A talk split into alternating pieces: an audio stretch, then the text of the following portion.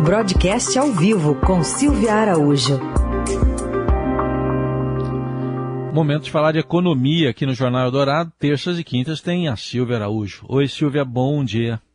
Oi, Raicem, bom dia. Bom dia, Carol. Bom, bom dia, dia, ouvintes.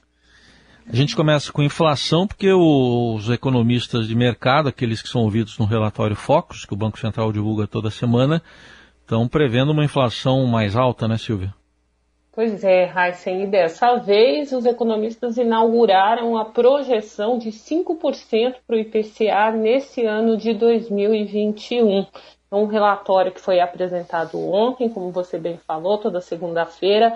Esse relatório é apresentado para mostrar para o mercado quais são as projeções aí que os economistas estão esperando para os principais indicadores é, da economia. E entre esses indicadores tem a inflação medida pelo IPCA, que é o indicador que o Banco Central olha para balizar a política monetária. E com esse IPCA em 5% para esse ano de 2021, os economistas também olharam para a Selic, olharam para a taxa de juros e mostraram nessa, nesse relatório que a taxa de juros deve subir mais nesse ano de 2021. A projeção anterior era de 5,25% para a Selic no final do ano, e agora, com a inflação um pouco mais salgada, eles projetam para esse ano uma taxa Selic de 5,5%. A gente tem que lembrar, né, Raíssa, que mês que vem, que está batendo a em reunião do Copom e com esse cenário aí desenhado de projeções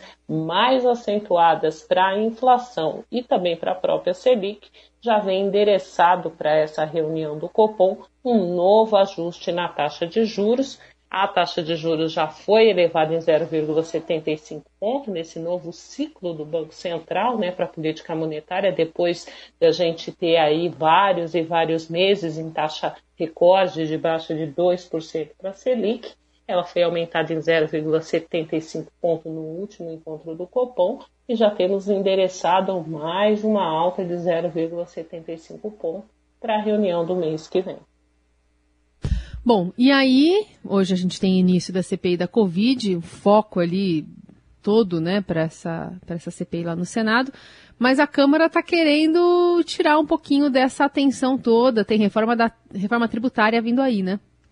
Pois é, né, Carol? Desenterraram as reformas, né? O momento que se começou a falar em CPI, é desenhar que de fato a CPI é, vai acontecer. Hoje tem a instalação da comissão, né, em especial o, o, ala governista ali, principalmente o Palácio do Planalto, temendo a relatoria de Renan Calheiros, que é do MDB da Alagoas. Né? Ontem a gente teve até uma confusão política é, em relação a isso, uma decisão ali do, de um tribunal em Brasília que quer afastar o senador Renan Calheiros da relatoria, mas o presidente do Senado, Rodrigo Pacheco, ele despachou uma nota no final do dia de ontem dizendo que cabe é a comissão escolher ali o seu presidente e o seu relator. Mas voltando para a reforma é, tributária e também administrativa, todo esse cenário aí que pode Palácio do Planalto com relação à CPI da Covid trouxe de volta, sim, os assuntos reformas, né? Tanto reforma administrativa como reforma tributária. Na questão da reforma tributária, o presidente da Câmara, o Arthur Lira, ele ontem deu um prazo de, de alguns dias, né? Até na, na segunda-feira da semana que vem, para que o relator da reforma tributária na casa, que é o deputado Aguinaldo Ribeiro, ele apresente, enfim, o parecer da matéria para a comissão especial que está discutindo é, esse assunto de reforma tributária. E aqui, Carol, a gente lembra que reforma tributária é outra confusão que tem ali no Congresso Nacional.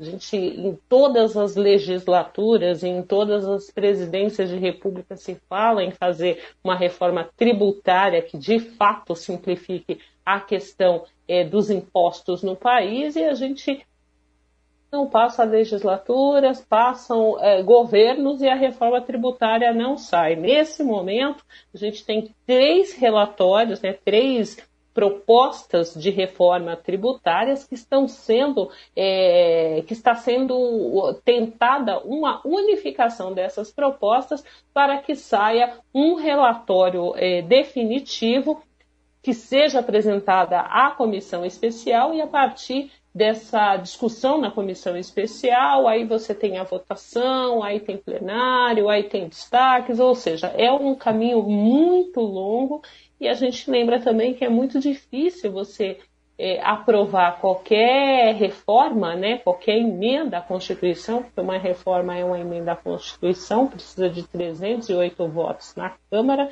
e também maioria absoluta é, no Senado. E é muito difícil você conseguir aprovar isso é, num ano pré-eleitoral, né, Carol? Porque você vai mexer aí com arrecadação do governo federal, arrecadação dos estados e também arrecadação dos municípios. Vamos ver o que, que vai sair se esse ultimato, vamos dizer assim, é, do presidente da Câmara Arthur Lira ao, ao deputado Agnaldo Ribeiro, se de fato isso vai acontecer e se semana que vem a gente tem aí um, um relatório de proposta de reforma tributária colocado na mesa para que ele comece a ser discutido. E o curioso, como você falou, de um lado, né, lá no Salão Azul, embora virtual, estará sendo discutida uma CPI que pode atingir o Palácio do Planalto, que é a CPI da Covid, do outro lado, nós temos ali os deputados no Salão Verde discutindo reformas, que é um assunto também bastante delicado e bastante importante. Aos olhos dos investidores, essa discussão das reformas pode ter até um pezinho aí um pouco maior do que a própria CPI é, da Covid. E aí você acaba tirando um pouquinho o foco da CPI da Covid para esse pessoal que está pensando no Brasil é, no longo prazo a títulos de investimento aqui no nosso país. Muito bem, a gente continua de olho. Esse problema da reforma tributária começou lá na Inconfidência Mineira, mais ou menos, e vem até hoje. Obrigado, Silvia. Até quinta. Até quinta. E teremos mais reforma tributária, né? Porque essa não para, né, Raíssa? Essa não para. Tchau, Silvia. Tchau.